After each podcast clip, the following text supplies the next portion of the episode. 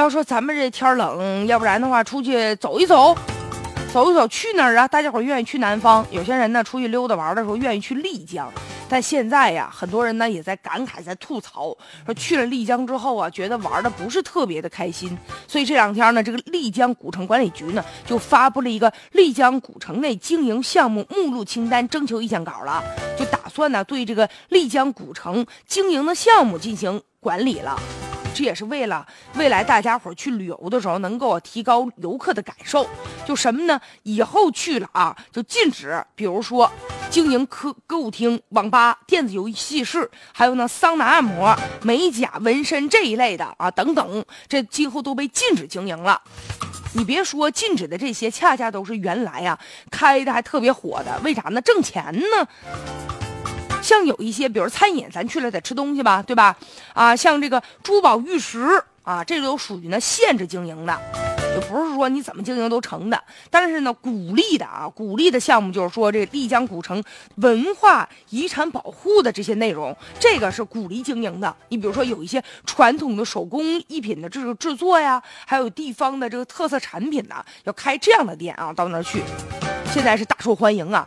现在很多游客就说说，你看本来吧，去这个丽江古城是想感受当地的特色，咱去到其他的地方，不就是为了和自己家门口它不一样吗？都一样，还去干嘛呀？你就比如说逛超市、逛商场，你就到哪个地方，到全世界各地，你就发现那超市和商场基本都差不多。所以咱们去了，就是为了到不同的地方，感受那个风土人情。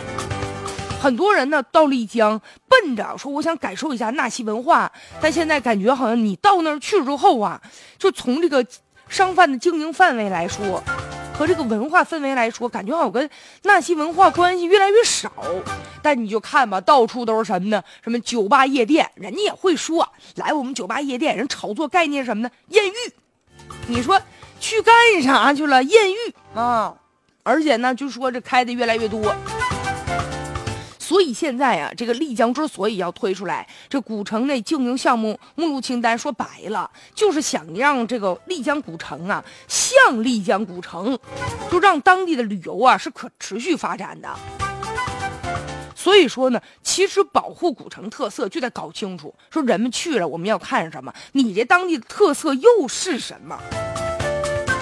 有的时候吧，我就觉得好多的旅游景点儿，它为了跟这个现代化接轨，所以说呢，就搞的都是什么卖东西的。你看卖那个纪念品吧，你就发现走到哪儿都差不多。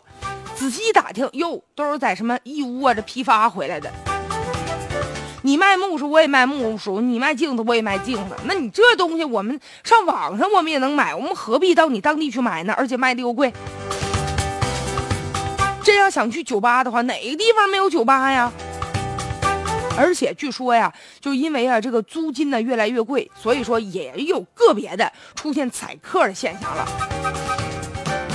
所以说呀，现在就不能说什么挣钱就开什么，这个不是说可持续发展的。真正让一些有民族特色和文化特色的东西，让他们能够在当地旅游当中啊站稳脚跟，这个才是真正的一些竞争力啊。所以说还要在日常的监管上下功夫，但无论如何，他们这个方向我是非常认可的啊！希望以后再去丽江的时候，咱们能够啊感受更多不一样的东西。